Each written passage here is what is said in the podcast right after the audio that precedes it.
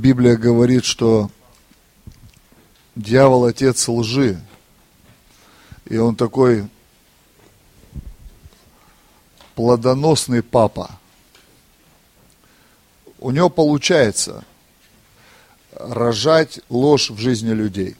Знаете, то, что ты родил, оно вырастет однажды. И я вот заметил, то у нас дети есть, двое детей, Бог нас благословил, дочка сейчас в первый класс пошла. Я осознал, что я 37 лет назад пошел в первый класс. Потом я подумал, 37 лет назад я пошел в школу, когда мне пригодится и поможет Арксинус. Вот когда настанет такой день, когда Катангенс так вот развернет судно моей судьбы, вот просто, думаю, никогда. Самое страшное в жизни христианина, когда Слово Божие никогда. Это самое страшное, когда ты вдруг осознаешь, что ты христианин 10, 20, 30, 40 лет, и у тебя посетит такая мысль, а когда Слово Божье станет действительно плотью в моей жизни? Ну да, я как бы классно, я вот курить бросил в церкви. Ну, не пью, женился, дети растут. Но то, что мы называем чудо, оно действительно для нас чудо, и Богу вся слава, потому что для нас это чудо. Но вот иногда стоит так вот в сторону отойти и понять, что много людей имеют все это, и для них это не чудо, а это просто нормальная жизнь. И я верующий по-настоящему, рожденный свыше милостью Бога 16 лет. И я заметил, что наблюдая, я в служении, 16, все 16 лет я служу Богу. И я заметил, что а, мы все больше и больше скатываемся в то, что нам нужно достигнуть просто нормальной жизни, для того, чтобы сказать, это Бог, это трагедия. Нормальную жизнь надо просто принять от Бога, принять как факт, как данность. А, видели сегодня какую-нибудь кота какого-нибудь? Видели кота? Кот, кот. Усы, лапы, хвост. Задокументированный кот. Такой, усы, лапы и хвост, вот мои документы. Видели? Или собаку. Видели? просто живут нормальную жизнь. Понимаешь, вообще, Иисус сказал, он такую мысль сказал интересную, он говорит, вы видели на базаре курицу? Ну, говорит, птицы там продаются, две за асарий, там, за какие-то деньги. И говорит, а вот у вас, а у вас, говорит, волосы на голове посчитаны. То есть две жизни – творе, тварного чего-то, да, как, того, что Бог сотворил птичек, вот этих, Бог же сотворил, они летали, жили, птенчиков выводили, то все, пришел охотник, бах, бах, на рынок отнес там, и продали их. То есть, что-то сотворенное Богом, им же обесценивается настолько, что это меньше, чем волосы на твоей голове, которые посчитаны. Бог пытается показать нам ценность нас, а, приведя в пример нечто материальное, когда мы берем свою драгоценную небесную жизнь и тратим ее на то, чтобы купить этих две птицы. И иногда еще называем это подвигом, неким духовным подвигом. Но я, я еще раз ну, повторюсь, я понимаю, для нас это как-то вот, ну, правда, действительно, это чудо, я не умоляю вообще, это Бог делает все, но вот я решил, вот последнее время очень сильно решил, я решил говорить людям правду. Знаете, иногда ты просто разбираешься с малодушием и начинаешь говорить людям правду, вот как она есть. Это никакая не сверхъестественная жизнь, это нормальная жизнь. Вот у собаки нормальная жизнь, у кошки нормальная жизнь. Вот представь, ну, ну, лиса не в, в ипотеку шкуру взяла. Ей по рождению выдали, она даже не в курсе, что это стоит. Но для нас это может быть жизненной целью, иметь шкуру из бушной лисы. Ну, вот эту вот одежду. Говорит, Иисус, смотрите на птиц небесных, не сеют, не жнут, только жрут, как проповедник сказал. И говорит, у них все хорошо. То есть Иисус, когда Он ходил как человек, Он пытался людям, своему окружению включить мозг маленько. Просто потому что человечество дезориентировано. Ложь дьявола, много лжи. Много лжи. Бог говорит, расслабься, вопрос решен. Дьявол говорит, тебе нельзя расслабляться, ты москвич. Вот одна, вот самая такая вот, одна ложь сегодня вот в моем понимании рухнула. Вот знаете, мне все вот московские служители всегда говорят, как трудно в Москве, люди, расстояние, там, то-то-то-то-то, то-то, там, собираться среди недели.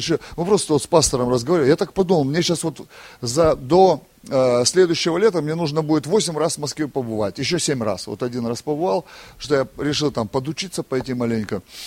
И мне нужно будет среди недели вот так побывать. А я думаю, ну, я же могу пользу приносить. Поэтому вот у меня есть друзья-пасторы в Москве. Я им всем предложил, говорю, если нужно, я готов послужить. И, хоть я, неважно, там, я устаю, я с утра до ночи, у меня все болит, ну, все, на чем сидеть, болит. Уже весь день сидел, учился там, голова вот такая. Эм, просто вообще, у меня такие слова сейчас в голове, которые я даже повторить не могу, но они туда попали, и мне их туда сегодня доктор богословия туда их поместил, а я их повторить не могу. Мне нужно будет зачет сдавать в конце недели, а я не выговорю это трансцендентальный ужас, о, ну это как скороговорка, на траве трава, на траве дрова. Все нормально для нее. И вот когда я смотрю, что ну, в Москве люди во вторник по какой-то причине собрались в такую погоду, не пойми, я до сих пор не знаю, где мы. Когда мне сказали, что это шарикоподшипниковый завод, это уже весело, да? Поэтому вот ваше, в вашем служении уже эта ложь разрушена. Почему? Потому что проблема не в москвичах, проблема в том, что у москвичей, движущая сила. Если это движущая сила Москвы, то это один вопрос. Если движущая сила голод по Богу, то все вопросы сняты.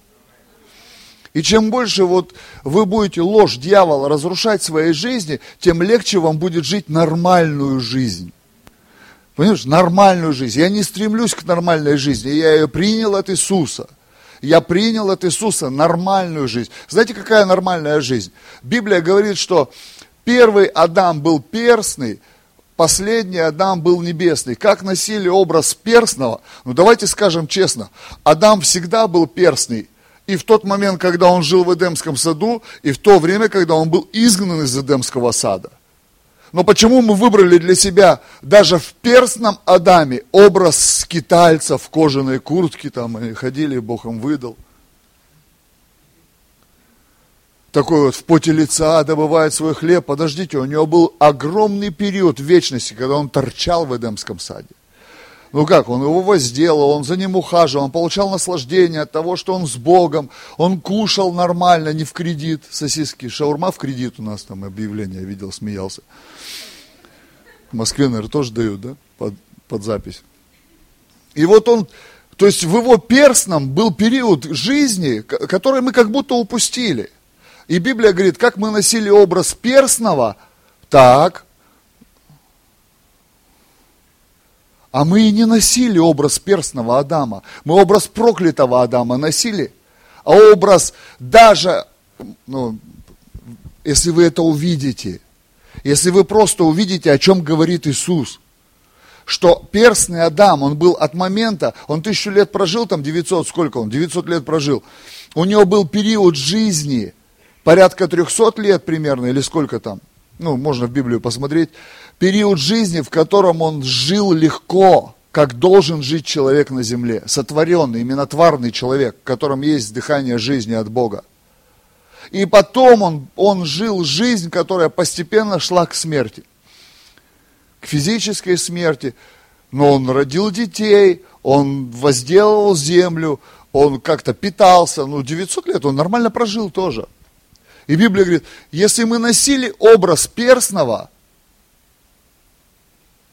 то мы должны носить образ небесного. Иисус говорит, вообще мы должны вот от этого нормального образа жизни, в который, в который мы должны попасть, мы должны перейти в образ небесного. Должны, вот смысл христианства. Принять от Бога нормальную жизнь, сказать, окей, вот она есть, что дальше, Господи. Но я повторюсь, я заметил, 16 лет я обратил внимание, христиане бьются за нормальную жизнь. Они не могут ее принять. Не могут. Они считают, что для того, чтобы войти в нормальную жизнь, что для меня нормальная жизнь? Жилье, еда, если надо, автомобиль. Это нормальная жизнь. И я заметил, что чем больше христиане удаляются от образа Божьего в отношении человека, тем больше они начинают называть нормальную жизнь роскошью, недосягаемым, непозволительным. То есть вместо того, чтобы радоваться, когда кто-то купил дом, построил там, или жилье купил, или автомобиль, поехал куда-то отдыхать, или с семьей сидит в ресторане. Неважно что. Обязательно появляются какие-то христиане, которые начинают это осуждать. Как можно осуждать нормальную жизнь? Это не похоть, не роскошь. Мне не нужен золотой унитаз. Мне без разницы, в какой дьяволу факс отправлять. Мне все равно. Мне не нужна какая-то мега роскошь. Дайте мне нормальную жизнь перстного Адама. Это мой старт, это мой пол, это не мой потолок, это не какой-то космос. Это образ перстного Адама. Это то, что человечество приняло уже просто как щедрый Божий дар вместе с землей, нормальную жизнь. Все остальное ненормальное нам навязал дьявол через свою ложь. Он поделил общество на касты, на расы, э, там, на социальные пласты, он поделил общество на богатых и бедных, что 4% земли людей всего или 2% богаче, чем все остальные люди и так далее и тому подобное. И даже Москва, там есть какая-то Рублевка у вас здесь есть, да? Я знаю, там бомжи есть два перспективные такие мужчины. По телевизору видел. Неправда это? Не? Хотел съездить, посмотреть. Поэтому братья и сестры, давайте примем верой, что нормальная жизнь нам уже дана. В нее не нужно стремиться сверхъестественно, ее нужно принять от Бога, нормальную жизнь, а стремиться к сверхъестественной жизни. Стремиться, если я готов платить за что-то цену, то я готов платить цену не за нормальную жизнь, я готов платить цену за сверхъестественную жизнь, в которой я смогу решать вопросы, которые гораздо выше, чем мой быт. Вот в чем цель хри- христианства и Христа. Потому что Христос пришел, Он оставил нормальную жизнь и начал жить сверхъестественную жизнь. И Он начал обеспечивать 12 мужчин в своем служении, которые были Его первым кругом учеников, и толпы народа, которые постоянно ходили за Ним, хотели кушать. Они не просто оставили свои семьи, они вошли в сверхъестественное служение из нормальной жизни. Ну да, мы, мы, мы же любим рассказывать всего лишь один момент из жизни Петра, когда он рыбу не поймал. Но он был рыбаком и до этого ловил. Один раз он ее не поймал. До этого ловил, содержал семью, был, был человеком э, ну, социально за, успешным, устроенным. И когда он вошел в сверхъестественную жизнь, он смог оставить даже это ремесло, но Бог начал обеспечивать его. И они ходили с Иисусом, у них были семьи. Возможно, только у апостола Иоанна не было семьи, мы не знаем. Мы не знаем.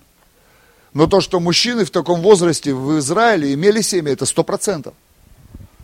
Потому что там написано, что некоторые отца оставляли, там мать оставляли. Они пошли, двинулись.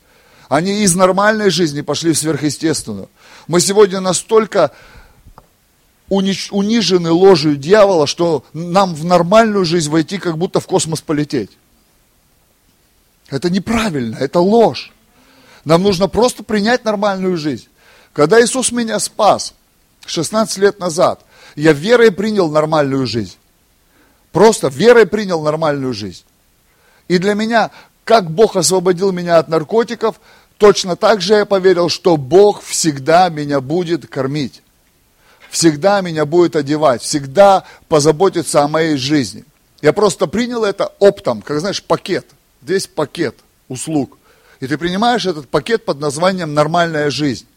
Но мы почему-то освобождаем наркомана от наркотиков, или получаем от Бога исцеление какое-то, или решение какой-то трудной жизненной ситуации, а все остальное нормальное мы продолжаем достигать. Это неправильно.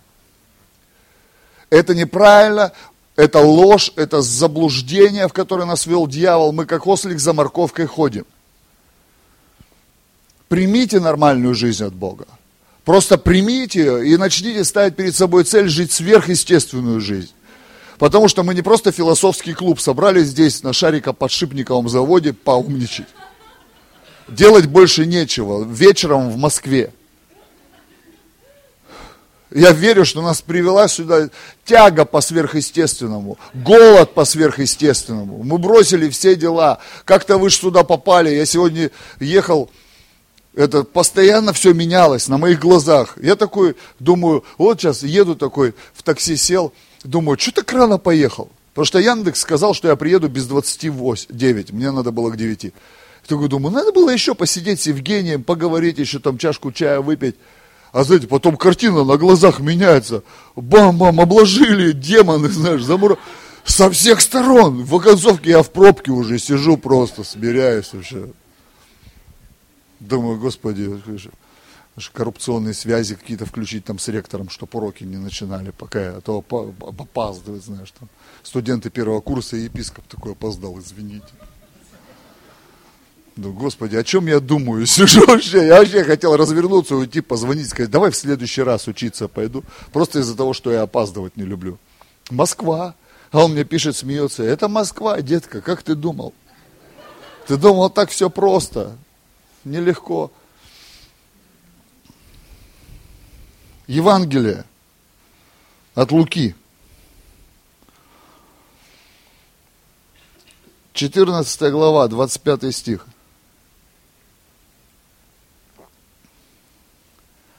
С ним шло множество народа. И он, обратившись, сказал им, прямая речь Иисуса. Это никто не выдумал, это прямая речь Иисуса. Это то, что конкретно он сказал. И сказал именно то, что сказал. И сказал именно то, что мы так не любим слышать. Он шел, за ним шла толпа, и вот он обернулся вот так, и он говорит толпе, что, он, он не говорит апостолам, он говорит, так, люди, отвернитесь, заткните уши, я сейчас вот этим 12 объясню кое-что. Все закрыли уши, как вот у нас бывает там прославление, говорит, давайте, или пастор говорит, давайте, если можете, закройте глаза и поднимите лицо.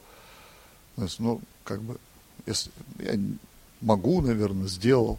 Вот Иисус, он, он не сказал, закройте уши вот этому множеству народа. Он повернулся, он им сказал, всем. Всем, кто за ним шел. Если кто приходит ко мне и не возненавидит отца своего, матери, жены, детей, братьев, сестер, а при том и самой жизни своей, то есть вообще вот просто вот, а хомячка можно оставлю любить всей жизни своей, вот просто всей, даже набор марок своих, всей жизни своей, всей, любимый сериал, всей жизни своей, всей, не может быть моим учеником. Я понял одно. Ученик это тот, кто у кого-то учится тому, что не умеет сам. Как бы мне не, в жизни не был бесполезен Арксинус, я его заразу помню. Скажи, мне 30 с лишним лет назад про него кто-то в школе рассказал. Это не мой сосед по партии. Он мне рассказал про Терц, Деберц, Буру, а человек у доски рассказал мне, что есть Арксинус. И я запомнил. Это настолько настолько было сказано убедительно учителям, что я запомнил на всю жизнь, что есть такая математическая функция. Запомнил на всю жизнь. На всю жизнь. Я запомнил слово валентность, которое мне сто лет не нужно до сих пор. На другом уроке. Я запомнил, что однажды разгромили третий поход Антанты. Я запомнил поддержность, что есть именительный, родительный, винительный, обвинительный. Я много что запомнил, что мне казалось бы бессмысленно сегодня, бесполезно, но это учитель, который знал что-то, что не знал я, и он посчитал, что мне это важно – И вот Иисус, как учитель, поворачивается к людям, говорит, если вы за мной идете, вы научитесь тому, что сами не умеете. Чему? Табуретки колотить? Он был сын плотника, говорят. Ну, вообще, он был разнорабочий. Как вот муж на час, есть такая профессия в Москве, есть? Приехал там, лампочку поменял, шкаф передвинул, обои поклеил. Вот Иисус был, ну, из такой семьи, они все делали в деревне. Все. Все. Там, ну, как бы, мебель там, не мебель, все. Они все делали. И вот здесь он, он не, попыт, не пытался мужиков научить. Сегодня у нас клуб очумелые ручки. С помощью этого клея мы сейчас улетим в отпуск на море. Нет. Он, он не учил их огород копать. Понимаете? Я вот четыре Евангелия прочитал, и нигде Иисус не учил крестиком вышивать, макраме плести, как рассаду посадить, вот это вот, на подоконнике, ну, весной вот это вот, помидоры расте, растут они. Не учил, правда. Все, чему он учил, это сверхъестественное. Ну, ну, аминь, верующие. Если вы не читали, почитайте Евангелие. Вот так вот именно, с таким смыслом, чему Иисус учил учеников. Ну, давайте скажем так, что кроме Нагорной проповеди, заповедей блаженства и каких-то еще его притч, Библия говорит, что если собрать все чудеса, которые он сотворил, книг бы того мира не хватило бы их вместить. То есть все, что в его учении было, это сверхъестественная жизнь, сверхъестественная жизнь, сверхъестественная жизнь. И он поворачивается к ним не как философ, не как богослов, не как законник. Он поворачивается к ним и говорит, если вы не возненавидите отца, мать, жену, детей, своей всей жизни, не сможете быть моими учениками. То есть, он говорит, вы не сможете войти в то сверхъестественное, что я вам пытаюсь передать. А что? А как? Что такое ненависть к тому, что ты больше всего любишь? Что это значит? Вот у евреев есть такое понятие, у них зло – это отсутствие добра. Вот они мыслят вот такими аллегориями. А, проклятие – это отсутствие благословения. Это для нас это баба-яга, а для них это просто отсутствие благословения. Денег нет – это проклятие. Все. У нас проклятие – это не когда денег нет, а когда даже почки уже продал. Потому что денег нет. Они мыслят категориями присутствия и отсутствия. Присутствие – это благословение, а отсутствие – это проклятие. Ненависть – это отсутствие любви. Что такое любовь? Любовь это не вот это вот эфемерное чувство какое-то, вот конфетно-букетное. Любовь это проявленные действия по отношению к человеку в определенный момент времени. Почему извращенное понятие любви э, в мире заниматься любовью, то есть сексуальные отношения называют заниматься любовью. То есть мир, он упростил даже для нас это понятие, что люди проявляют друг другу чувства действием, Ничего, что я ну, вот этих тем касаюсь. Люди взрослые. 18 плюс.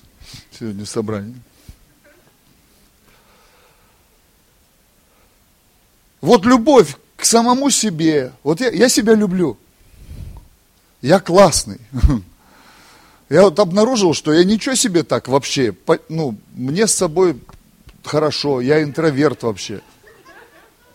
Я люблю себя, я себя устраиваю, в принципе, и, на, и я люблю проявлять, проявлять любовь к себе. Ну как там, айфончик, там, курточка, там, пошел там что-то в тихушку на эбейчике купил. Раз посылочку принесли, жена только фантики нашла от бандерольки, не успел спрятать. Любим, да? Себя, свою жизнь. Но и жену люблю, детей люблю, проявляю к ним чувства, время провожу, да? А что значит проявить ненависть? Это взять и не проявить. Взять и не проявить. Взять и не потратить на себя деньги, а потратить деньги на, на пастора. Ну, а на что на пастора тратить? Все думают, что на него все деньги тратить. Потратить деньги вот на Серегу, он не местный. Наверное, уже есть нечего. Цены-то какие в Москве. Вон, одна вода у него с собой. Донор набрал внизу бутылку, подобрал, а воду бесплатную. Взять свою одежду, отдать кому-то. Взять, оплатить чей-то отпуск. Ну да, сегодня не вечер, аминь. Я в курсе.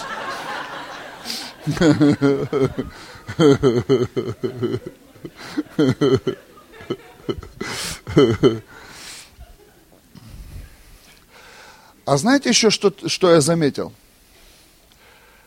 Вот эта женщина очень круто демонстрирует.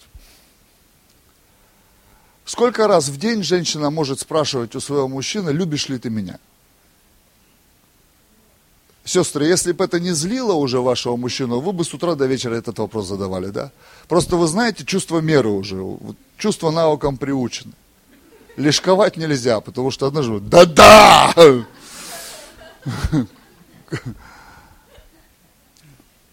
Что это такое? Это потребность. У человека, у человека есть великая потребность любить и быть любимым. Поэтому Иисус не сказал о себе, что я пришел как ваш, э, ваша безлимитная кредитная карта. Он пришел и сказал, я любовь.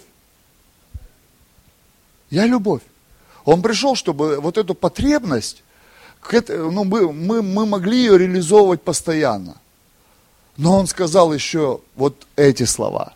Если хочешь войти в сверхъестественное, тебе нужно проявлять в определенный момент к тому, что тебе сильно дорого, ненависть. То есть забирать у них время, забирать у них деньги, забирать у них комфорт, забирать у них себя и через это входить в сверхъестественное. Простите, сидя дома со своей семьей, вы семью в сверхъестественное не введете, хоть вы там затарахтитесь на языках всей толпой. Хоть вы все самые духовные молитвы там с утра до вечера на горохе стоя на коленях перед Богом, хоть вы зачитайтесь Библию по диагонали, хоть сквозь обложку, хоть там, я не знаю, хоть как – Хоть вы все проповеди самые духовные мира пересматриваете, там семейный, духовный сеанс. Уже не сработает, есть условия. Есть то, что сказал Иисус. Если в вашем доме не поселится вместе с любовью ненависть, вы не войдете в сверхъестественное. И вы не введете свое любимое в сверхъестественное. А я обнаружил простую вещь под солнцем. Как, как, я как Соломон уже, видите, даже бороду уже отрастил. Просто в отпуске лень было бриться, а потом смотрю, ничего, вроде пойдет, можно не бриться. Нашел такую халяву в жизни дополнительную. Потом узнал, правда, сколько стоит ее подстригать, думаю, может побриться.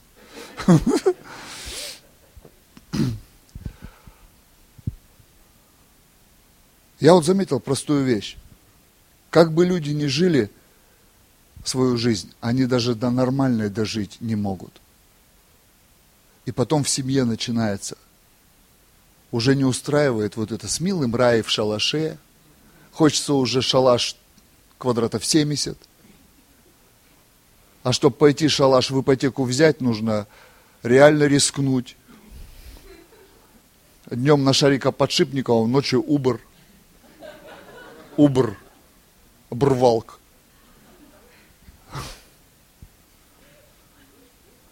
Это хорошо, что если благословенная бабушка умерла. Вера сработала уже в жилье. Ну, давайте будем честными. Жизнь показывает, что без сверхъестественного войти в нормальную жизнь даже христианину трудно. Иначе вы бы здесь ну, иначе все бы наши церкви были наполнены вообще свободными, самодостаточными, счастливыми, обеспеченными людьми, которые бы просто приходили бы, давали бы щедрые пожертвования, служили бы, они были настолько, настолько успокоены уже бытом, их бы ничего не напрягало. Но знаете как, заметил, женился человек в церкви, а где он? И когда ты пытаешься задать вопрос, ты где? Он тебе же в вину ставит то, что он как благословение в церкви получил. Он говорит, ты что, мне же семью кормить надо. Я сколько раз слышал, что, меня аж это веселит, когда человек говорит, у меня же теперь ответственность за семью. Семен Семенович, я же безответственный вообще. Я ж пастор, безответственный, семью бросил. Вот у меня сейчас сентябрь, я семью не увижу 18 дней. Детей не увижу в сентябре только 18 дней. Только в сентябре из 30 дней 18 дней я не увижу детей. С женой встретимся мы на конференции. Но ты знаешь, как с женой на конференции встретился, это практически привет, при, привет. Она там со своими, я со своими. Разошлись. Вечером в два ночи у родителей дома. А, привет, жена, привет, муж, давай спать. Все, отвернулись. Ну как спать, сознание потеряли уже на конференции обычно ночью ты сознание просто теряешь. Что это? Это ненависть. Это и есть ненависть. Просто мы боимся этого слова, потому что у нас, у русских, мышление не как у евреев. У нас все в негативном окрасе. А это не негативный окрас, это просто нету. Э, ну, по-английски nothing. Ничего. Пусто. Понимаешь, это когда жена домой приходит, там пусто. Тебя, найн, нихт, нету. Она, ау, ау, звонит тебе, ты еще трубу не берешь. Почему? Потому что у тебя вторая домашка за неделю. Ты вторую домашку открыла, она аукает уже не только по вторникам, но и по четвергам.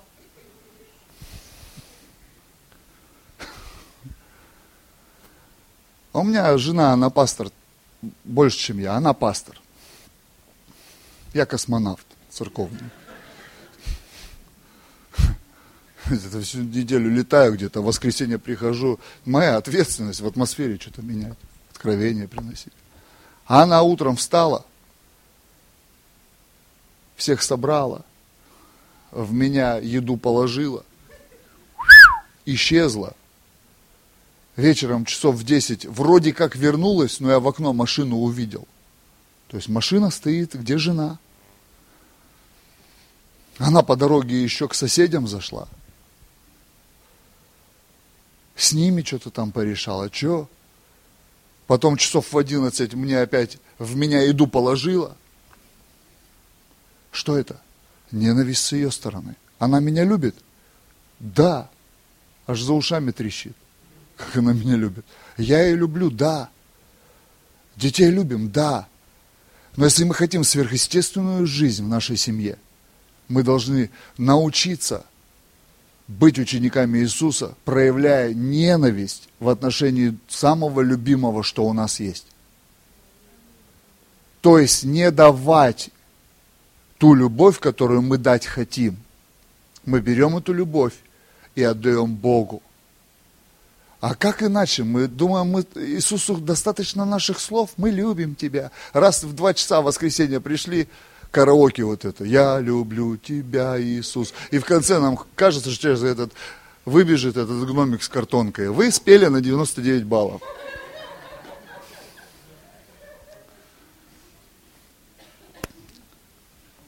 Подождите, это не слова. Не слова. Это что-то проявленное. Крест – это была проявленная любовь. Это не было просто на небе. Я так возлюбил мир. Хватит с вас. Все? Да. Он проявил свою любовь. Он взял своего сына, то ближе чего нет. И бросил его нам просто, как кость с голодным собакам. И мы его разорвали.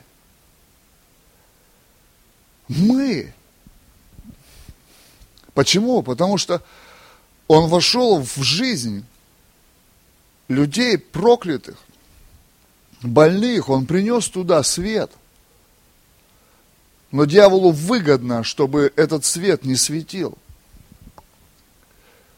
И он использовал нас самих, чтобы попытаться это остановить. Но то, в чем проиграл дьявол, что любовь Божья была настолько велика, что Бог просчитал, что мы сделаем.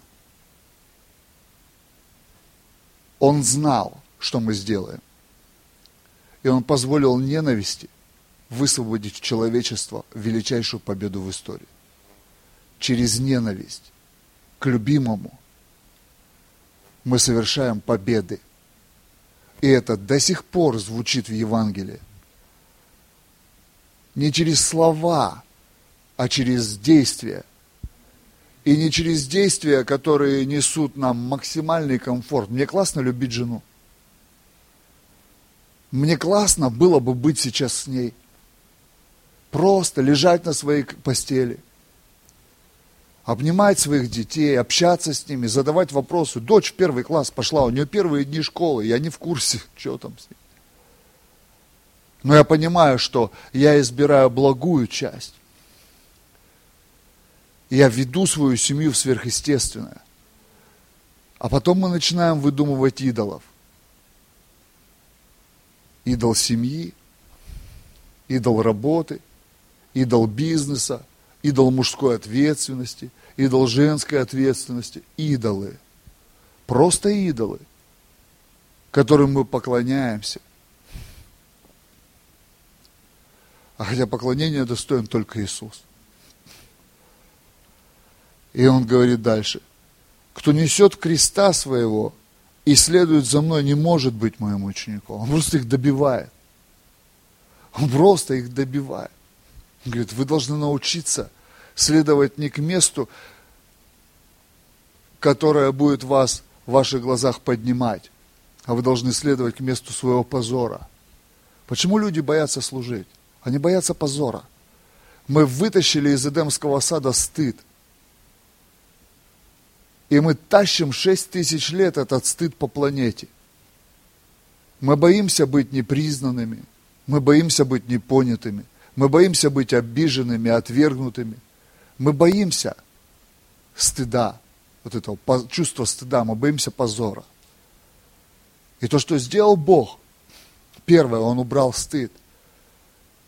И на вопрос, на вопрос, сынок, ты ошибся? Я говорю, да, я ошибся. Я не прячусь неделю, как Адам. Ты где? Ты где? А потом с претензией выходишь, да Бог, вот это, ты мне, вот это служение. Я слышал от христиан, вы мне вручили это служение из-за него, из-за того, что вы мне навязали петь вот это караоке здесь, играть вот в эти клавесины, стучать в эти барабаны. Послушай, ты просто так влюбился в Иисуса, что ты взял это – это стыд в тебе говорит. Зачем ты прятался в тот момент, когда Бог хотел тебя исправить? Крест ведет меня туда, где я не буду популярен. Когда ты приходишь однажды, и тебе плюют в лицо те, за кого ты умирал в постах, умирал в молитвах, умирал в жертвах. Тебя распинают те, чью жизнь ты поднимал из руин годами. Они клевещут на тебя. Сейчас еще социальные сети, это у каждого трибуна – не просто кафедра, трибуна.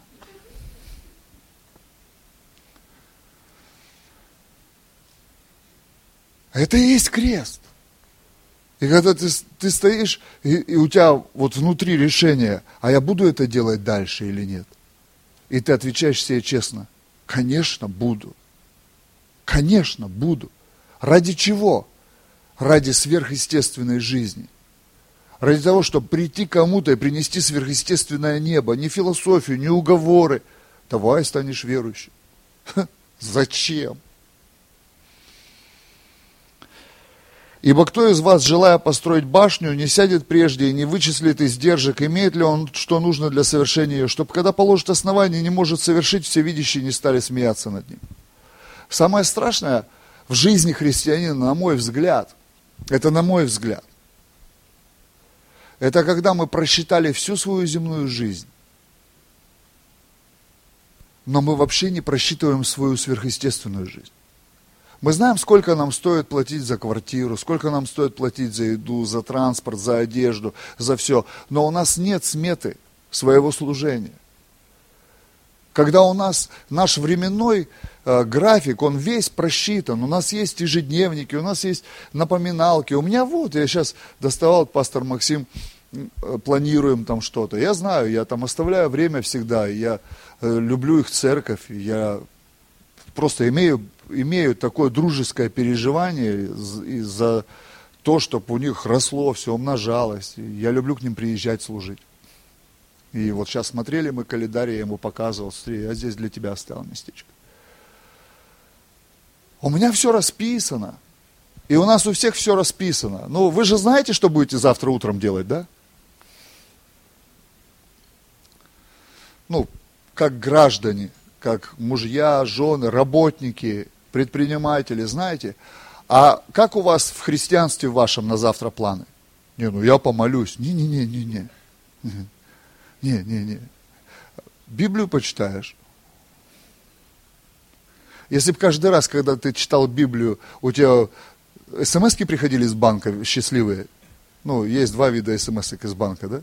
Счастливые и лишающие счастья. Счастливые смс -ки. Но не происходит ничего, да? Почитал и как-то что-то это так. Так вот, как пошел, главу прочитал, холодильник открыл, а там, о! Подумал, сейчас выходить скоро из дома, надо опять Библию почитать. Опять Библию почитал, раз туфли новые стоят, сами себя натирают. Я заметил, ничего не происходит, да? Годами читаем, молимся. Кразы, мазы, камазы, белазы. Ангидрид, димедрол, промедол.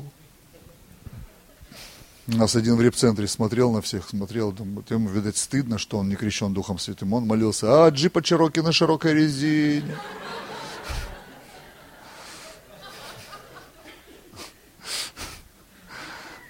Что первое в дурную голову взбрело. И вот Иисус здесь говорит, а у вас смета есть в вашей сверхъестественной жизни? Ну просто вот давайте, давайте правда, вот без всяких розовых очков прочтем вот это место Писания. Он говорит, у вас смета есть? Вот вы пошли за мной, вы посчитали, что вам это будет стоить. Вот, ну, я как, как пастор, как священник – как руководитель, у меня есть сметы в моем служении, у меня есть сметы в моей жизни, потому что я как мужчина, Бог дает мне мудрость как, какие-то, ну, зарабатывать, что-то инвестировать куда-то. И знаете, я понял, без смет ты ни во что не войдешь. Почему? Потому что опозоришься. Ты просто войдешь туда и скажешь, ничего себе, а я-то думал. Все думают, это, когда я начинаю рассказывать, я могу любого мужчину научить, как через 7 лет иметь дом. Любого, кто работает, не бездельник и служит Богу, я его легко научу, как через 7 лет решить жилищный вопрос. А все-то думают, что это вот вообще. И когда человек говорит, а что нужно делать? Я ему говорю, нужно сделать вот это. И все, что ли? Я говорю, для начала.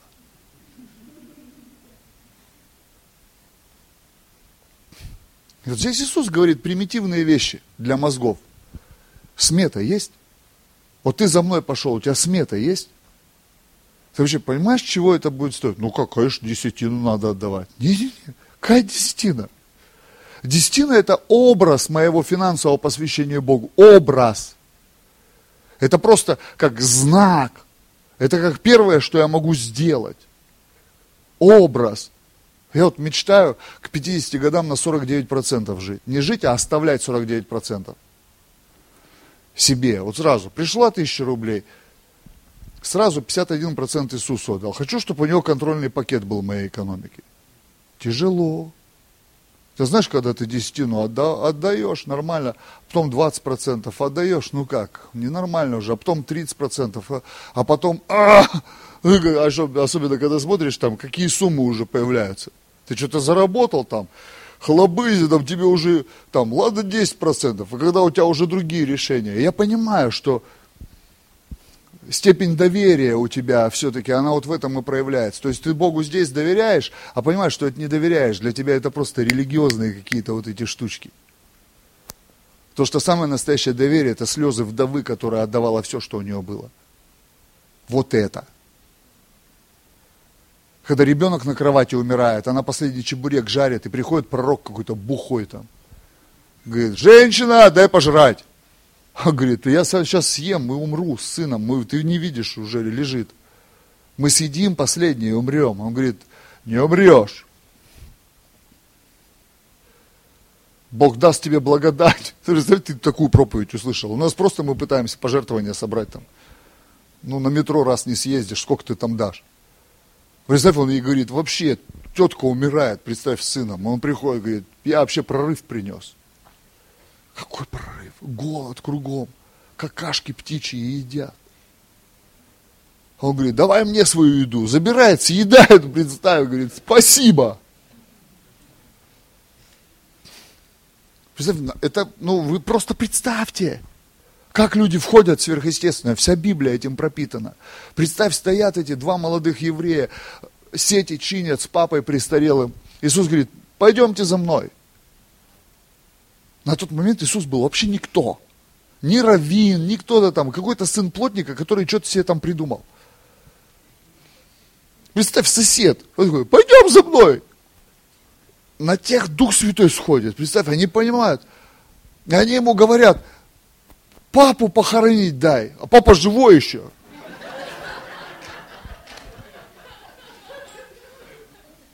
Такую, ничего себе перспективу сыновья нарисовали. Они уж собрались с ним идти, но только вот сначала меня похоронят.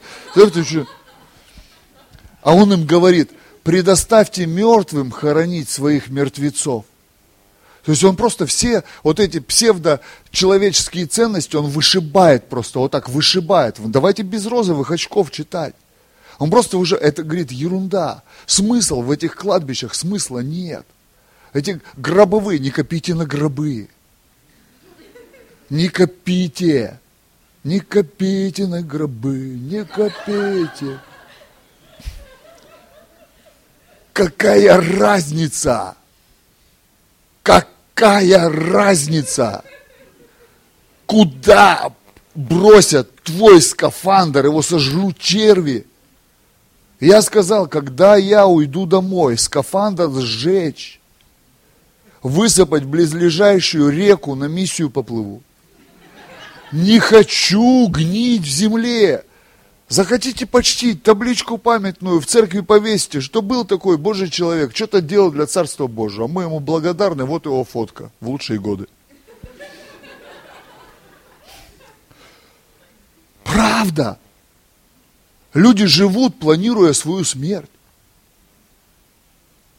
Причем, ладно бы она была какая-то красивая, на кладбище придешь, ужас. Ладно бы там, ну ты пришел реально там, ну не знаю, там, ну фонтанчик какой-то журчит, автомат с газировкой бесплатный, там гамак, я не знаю, шашлык кто-то жарит пожизненно без... Приходишь, мрак, жуть какая-то, лица на тебя смотрят такие кругом. Зачем? Иисус говорит, это, ребята, это вообще не ваше дело. Пойдемте. Все, пойдем. Матфей на работе, в офисе, там шевелит налоги туда-сюда рукава закатанные, там вот эти вот, печати ставят. Иисус говорит, Мотя, come here. Тут все бросает, представь, начальник выбегает, ты куда? У нас квартальная. Все, не могу, я апостол теперь.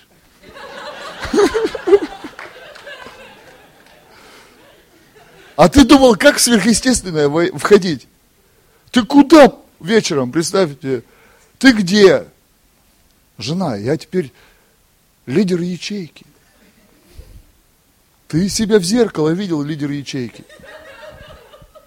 А домой? А что домой? Мясо крутить там. Ну, я не знаю, эти схемы, помните раньше? Мясо крутить. У всех одна рука перекачанная была в Советском Союзе. Мясо. Ты куда? А мы, даже, даже страшно представить, что ты такое скажешь жене, да? Мужики. Сестры, а вот представьте, ну вот вам, да, вот так вот сказать, дорогой, там щи в котле, каравай на столе, как там, вот это про кибальчиша, помните? То есть, когда вот у меня жена там, она меня так сильно любит, она знает, что я, я немощный вообще. Ну, в этом плане. Я буду голодать, но ничего себе не приготовлю. Просто я буду лежать, умирать от голода. Роптать уже не буду, уже смиренный какой-то. Буду ждать ее до талого. Знаешь, вот у меня бутылка боржоми будет, буду ее подцеживать там. Вот она в 12 ночи приедет, 12 скажу, э, ну, и она вот иногда так делает, вот эту, те, э, вот эту бумажную смс-ку оставляет. Вот это там лежит, это там, это оттуда достать из этого контейнера рыбу, из этого контейнера картошку, из этого контейнера овощи, все засунуть, подогреть там и все, вот там вот это, вот эту схему. И у меня нет претензий вообще. То есть теперь уже только к самому себе, что ты не мог встать и все это сделать.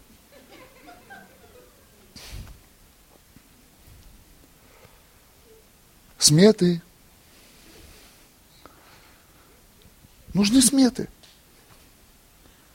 Чтобы войти в сверхъестественную жизнь, нужно ее осметить. Чего это тебе будет стоить? Иисус не сказал... Ладно, я вам прочитаю сейчас, мы помолимся, да, уже, наверное, пора. Мы же в Москве. Тут все далеко. Ничего, железная подземная колесница вас быстро до, до цели. Червь, червь, москвоед вот, в Подмосковье живет, который.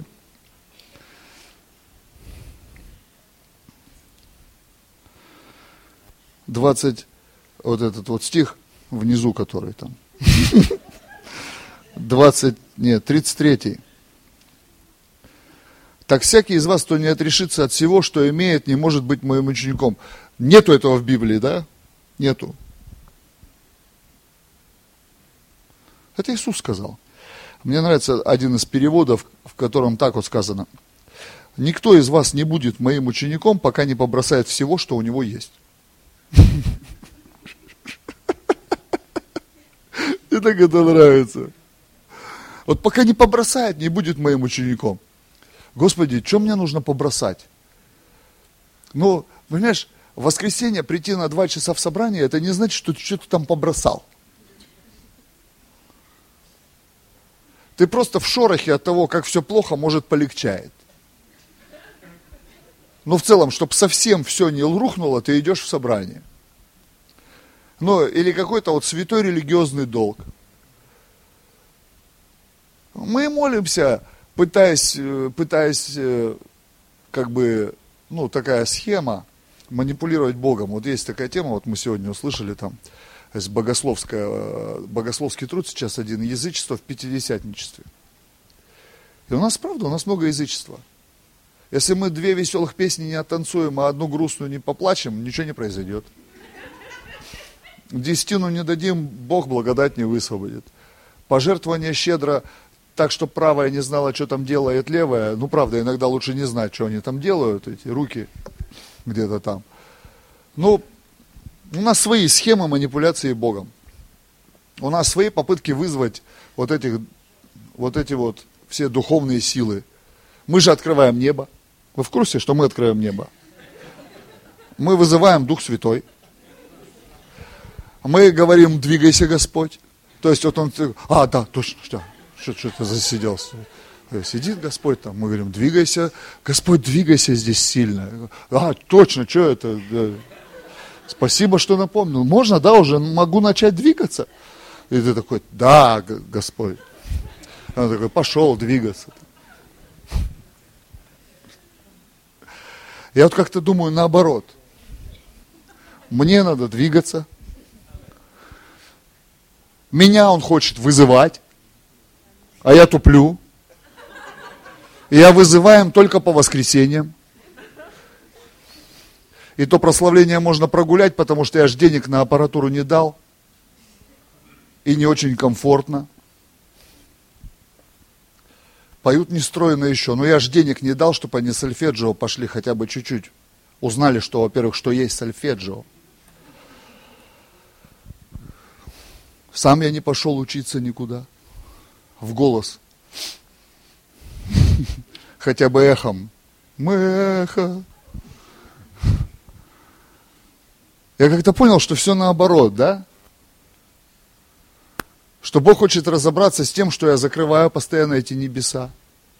Хоть я пою вот эту «Открывай небеса над нами», на самом деле я их сам, только служение закончится, я пойду их закрою до следующего воскресенья.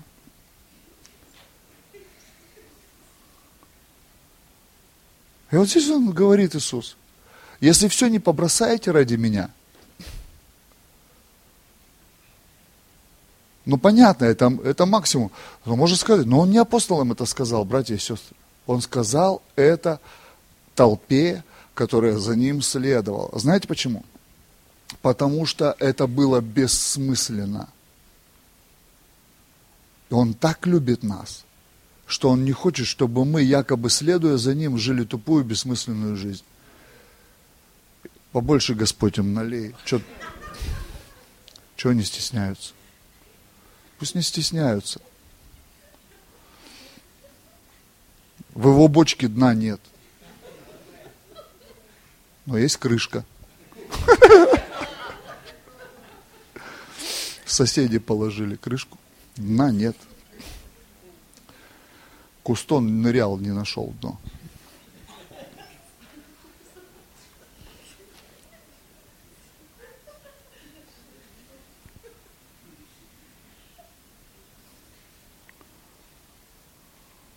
Тебе не идет.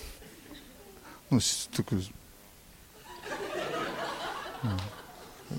переживает глубину откровения.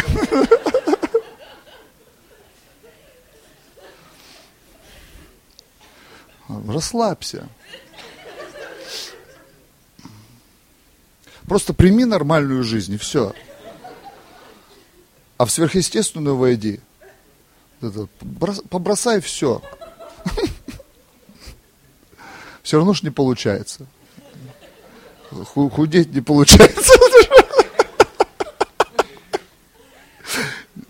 Понимаешь? Он реально это сказал. Вот в чем прикол.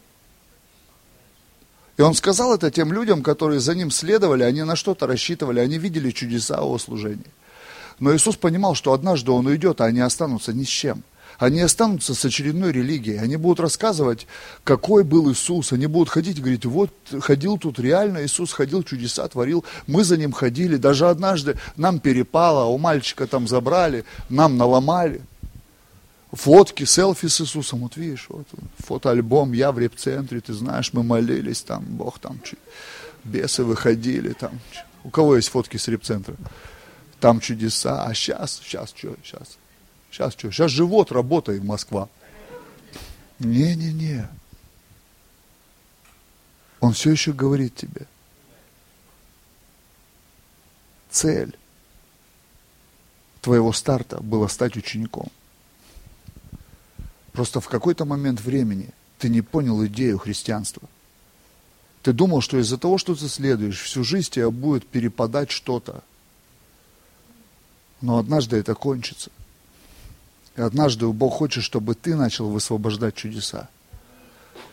Чтобы ты начал жить сверхъестественную жизнь. Чтобы у тебя было чему выпадывать из кармана. Я хочу сверхъестественную жизнь. Мне скучно. Я обнаружил, что обычную жизнь принять легко, и я в нее вошел. Без всякого напряга. Я не молился ни, за, ни разу за то, что у меня есть в моем быту. Не молился. Когда приходило время, я просто это покупал или каким-то еще другим. У кого-то только все начинается. Давайте помолимся, чтобы побыстрее закончилось. Все не так пошло. Но когда Иисус меня спас, можно за клавиш, а то я на двух сразу не смогу один.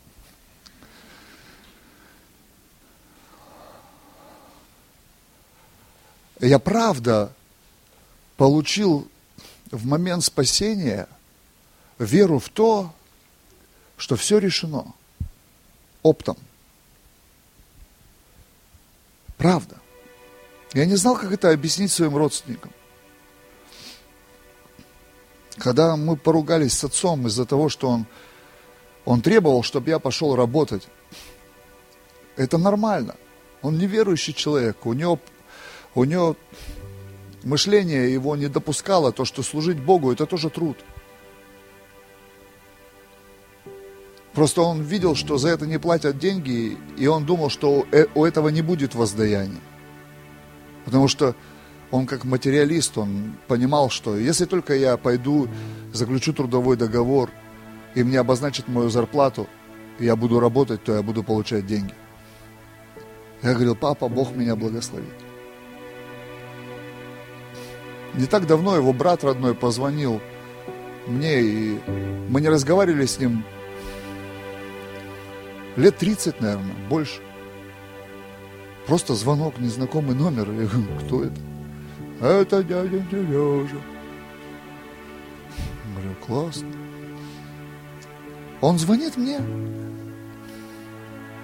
Я реально последний раз в начале 90-х, по-моему, с ним разговаривал.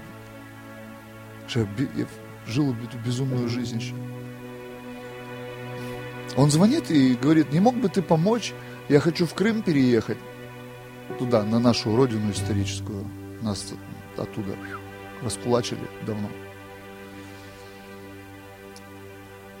Но, говорит, я пока продам дом здесь, и чтобы потом построить там, ты не мог бы мне сейчас просто дать денег, чтобы я построил дом в Крыму? А, а знаете, почему звонит? Потому что в моем родстве поселилась информация, что у меня можно попросить такие деньги. Но 16 лет назад Никто из них уже не занимал моим родителям денег на адвокатов, чтобы в очередной раз попытаться не допустить, чтобы меня посадили в тюрьму. Уже ни у кого не было.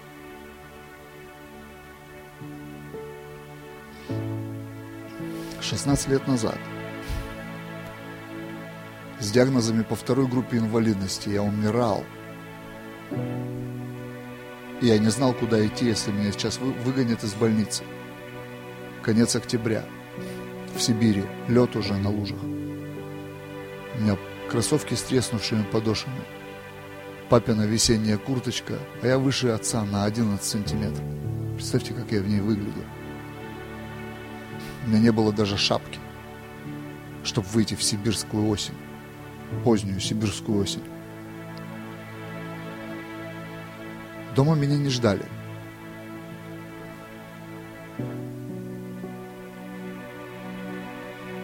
тюрьму идти не хотел, потому что не хотелось умирать в ней. И вдруг приходит Иисус.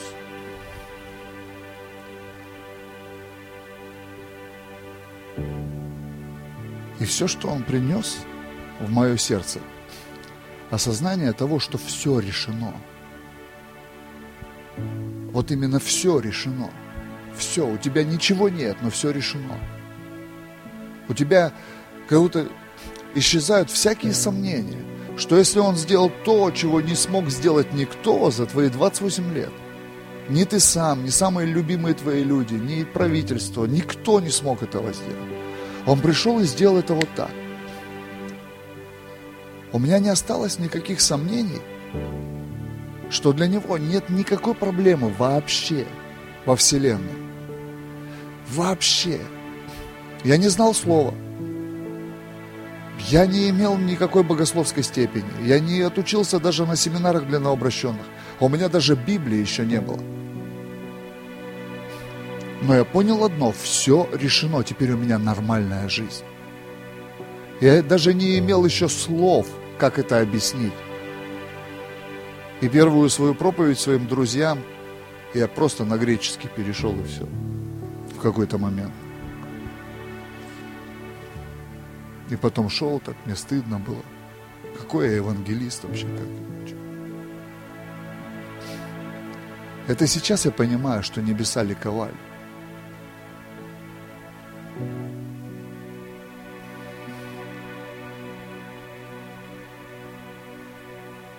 Правда. Когда мне пытаются навязать христиане, навязать чувство вины, что я как пастор их якобы не понимаю и чего-то от них требую. Я ничего не требую, я не могу потребовать. У меня нет той власти, которая у Иисуса была. Но я могу брать его слова и говорить с кафедры, и говорить вот, что он сказал. И сам жить так. И показывать. И когда кто-то начинает ложь очередную запускать, что вам там легко говорить, нелегко. Нелегко приехать в чужой город и стать миссионером. Нелегко каждый день доверять Богу, что Он закроет все твои нужды, никто не принесет денег. Ты не можешь собрать пожертвования. Я не был пастором, но построил здание 650 квадратных метров для того, чтобы 100 наркоманов забрать с притонов и подарить им надежду. Я не был пастором. Я не мог собрать деньги, попросить у кого-то деньги. А потом я стал пастором, и я понял, что из-за того, что я стал пастором, я не смогу собрать деньги. Люди не дадут. У них их нет. Они тебе не поверят, что угодно. И тебе снова приходится отдавать свое, чтобы строить храм. И потом кто-то видит, что ты действительно так живешь. Начинает включаться, учиться, действовать как-то. Я продолжаю жить и верить, что однажды каждый человек бросит все и пойдет за Иисусом. Я продолжаю проповедовать это. Я продолжаю молиться об этом. Я продолжаю верить в сверхъестественную церковь. Не в церковь претензии кафедры, когда дай нам чудеса. Подождите. Я могу дать вам еду.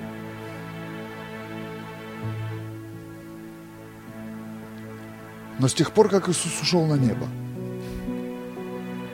Он рассчитывает на то, что мы побросаем все и начнем жить как ученики, демонстрируя миру то, чему мы научились. Я, может быть, много не могу сейчас, но 300 наркоманов в наших центрах бесплатно проходят реабилитацию, переживают любовь Иисуса. Может быть, много не могу, что получилось, то делаю. Команда такая же. А я Сергею сказал, вы должны сломать свое мышление, вы должны понять. Вот есть страшная цифра миллион долларов, она страшная цифра, страшная для осмысления, для осознания, для, ну, как тяжесть, она страшная. Я сказал, просто сломайте мышление. Вот вам участок земли, я его купил. Вот фундамент я там начал заливать. Я говорю, вот вам проект 700 квадратных метров. Тогда, до кризиса, это стоило по рынку 700 квадратных метров как раз миллион долларов. Просто это был образ для нас. Мы не строили жилье себе. У него, он жил в репцентре или нет еще? Да, в моей квартире жил. У меня в репцентре было жилье, что мы квартиру пожертвовали, купили землю под храм. И сейчас они живут в, в этом в репцентре, в этой квартире, которую мы построили в свое время также на свои деньги.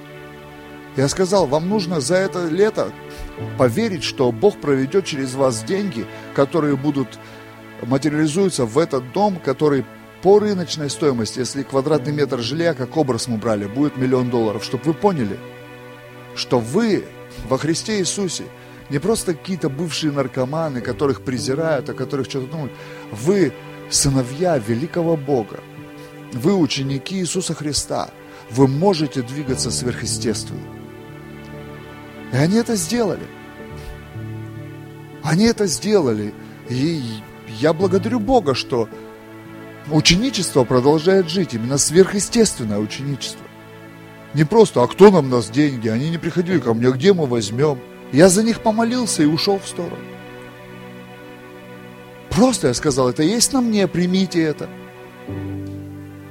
Я хочу, чтобы помолиться сейчас, чтобы вот то, что я чувствую здесь, что ложь дьявола разрушена. Вот не знаю, чувствуют это ваши священники. Я как священник тоже, иногда мне говорят, здесь такое происходит. А я стою и говорю, да ты не понимаешь. Да, вы поститесь, вы молитесь. И то, что я чувствую здесь, что ложь рушится, что Москва голодная по Богу, что москвичи способны и призваны так же, как люди из глубинки, жить сверхъестественную жизнь учеников Иисуса, сверхъестественную. Но для этого вам нужно составить смету, образно, посчитать издержки, посчитать, что вы тратите на то, чтобы формировать нормальную жизнь, которую Иисус уже дал вам через спасение. Уже дал вам, это Библия. Я не имею сейчас столько времени, чтобы брать все эти места и читать из Библии, которые подтверждают, что вам дана уже нормальная жизнь. Нам приходится в нее еще поверить и в нее прорваться. Посмотрите, все христианские конференции прорыва. Спроси у людей, что они хотят, во что прорваться, из кредитов вырваться – банальные вопросы реши. Я отдаю всю славу Иисусу за то, что Он дал мне нормальную жизнь и за то, что предложил войти в сверхъестественное. Но для этого я должен побросать все.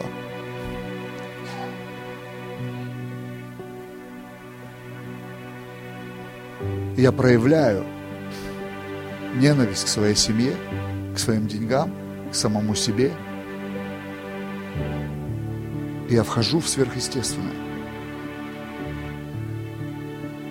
В чем духовность? В том, что часами молиться, быть набожным, посещать по воскресеньям собрания или еще что-то. Нет, я посчитал, чего мне будет стоить идти за Иисусом. Я понял, что это будет стоить мне всего вообще. Всего. Но Библия говорит и о награде. И когда в твоей жизни появляется награда или подарки, это делает все тот же Господь и тот же папочка. И это еще больше начинает раздражать людей, которые сражаются за нормальную жизнь. Когда в твоей жизни появляется награда или подарки. Когда ты входишь в эти сверхъестественные отношения отец и сын. Это то, в чем Иисус ходил. Отец и сын.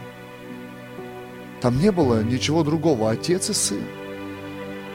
Там не было выслуживающийся и подающий взамен. Отец и сын. Он говорит, все, что у отца вижу, я делаю. Все, что у отца слышу, вам говорю. Все, что отец положил на сердце, это воля. Моя пища. Вы мне чебуреки принесли, а я самаритянку спасал. Потому что пища моя творить волю пославшего меня постоянно ломал им мозги. Постоянно пытался им показать, что есть сверхъестественная жизнь. И я верю, что ваша церковь, я не, я люблю Царство Божие. Я не проповедую конфессию или деноминацию. Я люблю Царство Божие. Я не строю деноминацию, хотя я в деноминации. Но много-много лет Бог открыл мне Царство. Я не хочу сказать о вашей церкви, что она лучше, чем какая-то другая, чтобы вы меня услышали. Я просто хочу сказать, чтобы вы чувствовали, что она особенная. Это должна чувствовать каждая церковь в Москве, что она особенная. И я хочу молиться о вас, чтобы вы чувствовали, что ваша церковь особенная из-за того, что она живет сверхъестественную жизнь. Это не просто околохристианский философский клуб или собрание людей, которые читают Библию по воскресеньям, поют христианские гимны. Я имею в виду жизнь. Понедельник, вторник, среда, четверг, пятница, суббота, воскресенье. 24 на 7. Это та идея, побросать все и следовать за ним. А все это абсолютно нет. Как Соломон сказал, есть время камни разбрасывать, время камни собирать. Мудрый может с этим разбираться – чтобы мы не кидались из крайности в крайности, не пытались другим языческим методом вытащить из Иисуса благодать или благоволение. Я знаю, когда мне нужно оставаться дома. Я знаю, когда мне нужно проводить время с друзьями. Я знаю, когда мне нужно тратить деньги на себя, потому что это тоже искусство. Когда ты слишком щедр, Бог тебе скажет, ты должен научиться щедрости к себе. Ты должен уметь делать подарки себе. Ты должен иногда делать то, что тебе делать не хочется из-за твоей набожности. Как я могу себе сейчас вот на себя потратить эту, эти деньги? Это же столько денег. Я вот вчера это делал. Я такую проповедь сам себе рассказал, чтобы это не делать. И потом понял, я сам себя убеждаю, как будто я эти деньги украл, или я лишил детей еды, или жены одежды, или еще что-то сделал. Я понял, что проблем очень много у нас.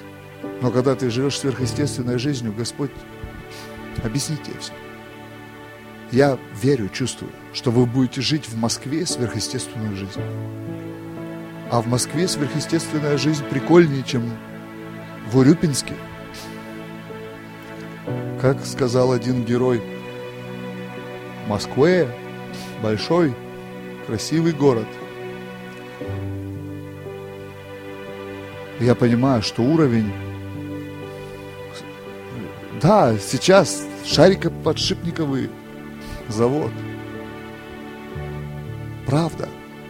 Я знаю, для Бога нет ничего невозможного. И однажды, когда вы будете в своем помещении находиться, вы, может быть, будете вспоминать, и в том числе вот это служение, и тех Божьих слуг, которых Бог вам посылал до этого дня. А самое главное, вы будете, вы будете вспоминать ту цену и ту жертву, которую принесли ваши пасторы, которые побросали все –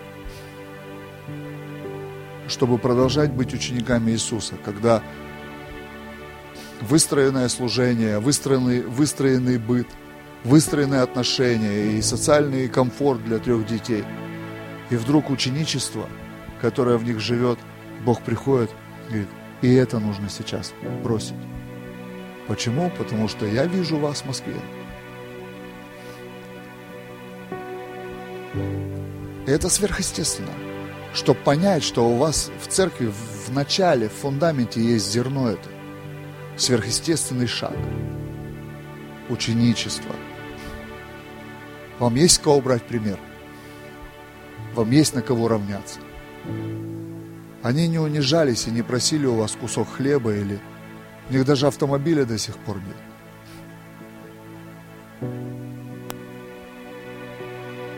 но их семья выстроена, их дети получают образование. В их доме есть еда, и для гостей есть лучшее место. Я это переживаю. Я не стесняюсь брать лучшее место в их доме, потому что я знаю принцип. Я сам так живу. Я знаю, что это сверхъестественная жизнь, это часть.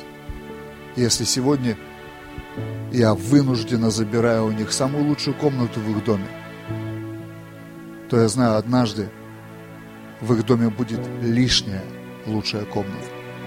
Почему? Потому что в моем доме есть гостевая горница сейчас. 25 квадратных метров. Гостевая горница. Пришло время. Мы бросали что-то. Бросали свою однушку, которая вся целиком по периметру была 40 квадратных метров вместе со всем. Санузел, кухня, коридор, жилая комната. Мы сегодня живем, у нас кухня такая, размером как вся наша квартира раньше. Но мы к этому не стремились. Ко мне заходит помощник, мы живем уже три года в этом жилье. Это наше. Без долгов, без кредитов. Он заходит, он знает, сколько денег я вкладываю сейчас в один из проектов, которые мы оплачиваем в церкви. Мы строим домик присутствия. Такую часовню. А где-то вот, как, наверное, длину, как вот ваш зал, наверное, ширину, ну, так, да?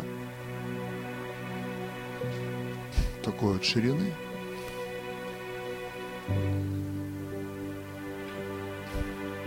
Место присутствия открыто 24 часа в сутки, чтобы люди могли приехать и пропитываться Богом. Ко мне заходит помощник домой, он видит, я здесь три года живу, у меня начали делать там ремонт когда-то, благословили, знаешь. И вот эти вот плинтуса, знаешь, плинтуса вот эти вот, пластиковые, пластмассовые, полиуретановые по 20 рублей их надо зашпаклевывать потом, чтобы они, а их просто приклеили вот так. И они вот стыки вот эти вот все, и так один отвалился, такой на боку висит. Это тысячу рублей стоит сделать. Позвать какого-то человека, тысячу рублей ему дать или две. Я каждый день смотрю на это.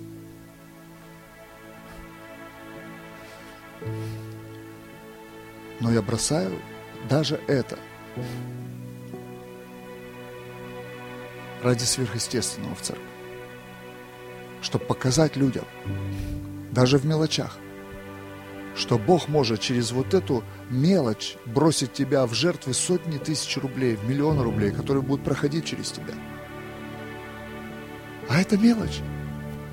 Ну, сделаю, не проблема. Вообще, ну, ерунда какая. На спасение не влияет. На атмосферу в доме тоже. У меня жена такая же.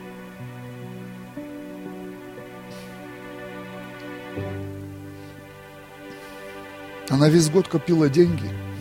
Весь год. Копила деньги на одну поездку нашу совместную. Я ее учил. Говорю, просто Бог тебя благословляет, убирай, чтобы потом, как царица, ты научишься этому, и вся жизнь твоя будет выстроена. Инструменты, ты будешь вести себя в этом отпуске вот как царица. Не просто как к царю всегда, а сама как царица. Чтоб я мог сказать, за меня заплати. Она копила, копила. А я не знал, ну, что, сколько она накопила. Тут было служение какое-то на дня. Конференцию я проводил для лидеров. И что-то произошло такое, что как-то так... Во что-то мы вошли, что висело. А то сейчас скажу, сейчас вот, мы такое опустили.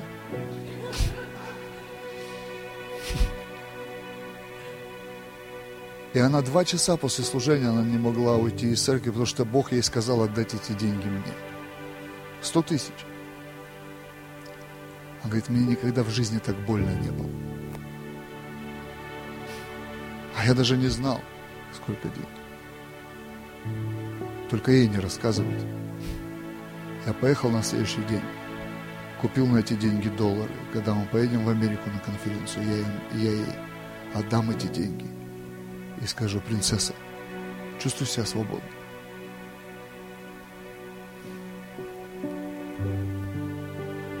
Потому что у Бога в сердце, когда Он видит, как мы проявляем ненависть к себе, у Него откликом любовь, сверхъестественная Божья любовь. Я учусь быть этим инструментом. Учусь быть отражателем, реакцией. Мелочи. Вы в этом уже. Вот она моя молитва. Несколько лет назад меня Бог научил молиться так иногда в церкви. Уже мы 15 минут молимся как же покричать? В другой раз. Возможно, со мной. Сейчас так. Чтобы вы вошли в то, что здесь висит. Это не я. Это здесь есть за вас. И за тех, кто побросал все. Все, что нам нужно сделать сейчас, построить Богу жертвенник. Не московский, ученический как ученики, как те, кто учится сверхъестественному. Я понимаю, у нас все посчитано, все по полочкам в нормальной жизни или в стремлении к нормальной жизни. Но может быть однажды Бог сломает нас это. И может быть сейчас Он вас побудит жертвовать Богу так, как ученик, как маленький мальчик, это же тоже был ученик. Мы не знаем, кем он стал. Не знаем. Когда мой сын в январе на молодежной конференции я вел служение в другом городе, он подходит и говорит, мама, разреши мне пожертвовать все деньги, которые мне подарили на Новый год. Мы вернулись домой. Он утром подошел к ней, он сказал, можно я возьму? Ты точно решил? Да. Он взял деньги и унес все в детское царство. Без всякого сожаления. когда я за него молился там, на алтаре, я спросил, чего ты хочешь? Он сказал, я хочу открыть церковь в Москве. Извините. Он сказал, я хочу открыть церковь в Питере. И потом мне тоже приходится его извинять, потому что он сказал, хочу открыть церковь в Тольятти. Я говорю, зачем? Есть же церковь в Тольятти. Он говорит, папа, в таком большом городе мало одной нашей церкви. Где он это взял? В облаке. Поэтому, когда он пришел в какой-то момент, он так, он, он, он смиренный в этих вопросах. Но мне жена говорит, он, он iPhone вымораживает, тут красный хочет iPhone. Красный. Я реагирую на эти вещи. Я сделал все, чтобы купить ему этот iPhone. Почему?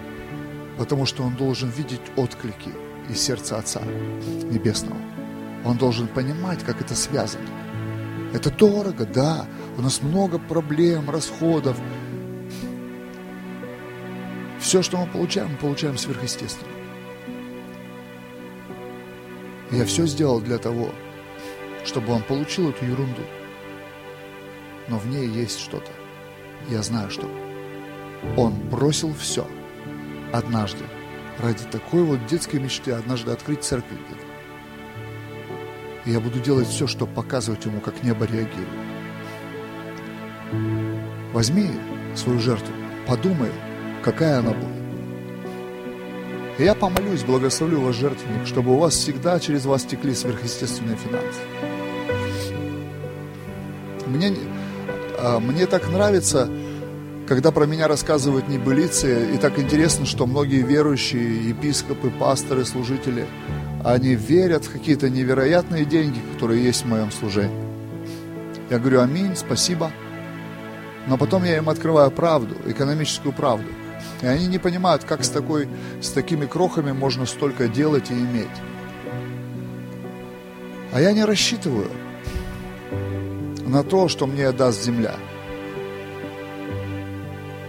Я хочу, как тот маленький мальчик, брать свои пять хлебов и две рыбки и говорить, Иисус, если ты это благословишь, то мы на это сделаем что-то невероятное. Все, что я могу делать, я возьму ваш жертвенник, и я попрошу, чтобы Иисус его благословил. Потому что от того, что сделаю я, я не, я не сверхъестественный, как там, помните, я не волшебник, я только учусь. Я не сверхъестественный, Иисус сверхъестественный. Я только учусь.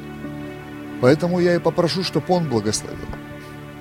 Мое благословение имеет силу, да, но в сравнении с Его силой я хочу, чтобы ваш жертвенник, вашей церкви Иисус благословил. Чтобы эти пять хлебов и две рыбки делали невероятные вещи.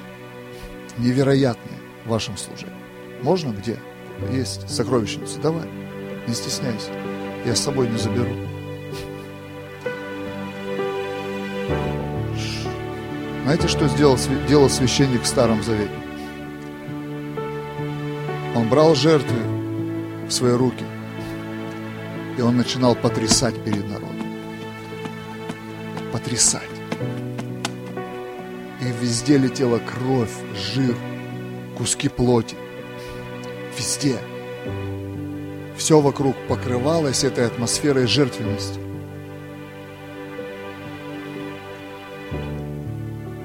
Когда Иисус взял хлеб и вино, Он поднял, как священник. Он потряс этим перед Богом. И вся земля покрылась кровью Иисуса. Я хочу потрясти, где ваша сокровищница, все, что есть. Просто пророческий акт. Потрясти над Москвой. Чтобы вашей жертвенностью покрылась вся, вся эта земля. Чтобы у вас не было ограничений в этом городе. Сверхъестественные ученики. Побросавшие все, но имеющие мудрость я не все забираю. Ни у себя, ни у своей семьи. Я имею мудрость давать. Имею мудрость забирать. имея мудрость любить и имея мудрость, как бы нам не, ко, не корежило наш дух, но это слово в Библии – ненависть. Пусть нам приходится его объяснять, но не извиняться за это. Здесь тоже деньги? Или что это? Неважно. Точно есть. Господь, Ты благослови.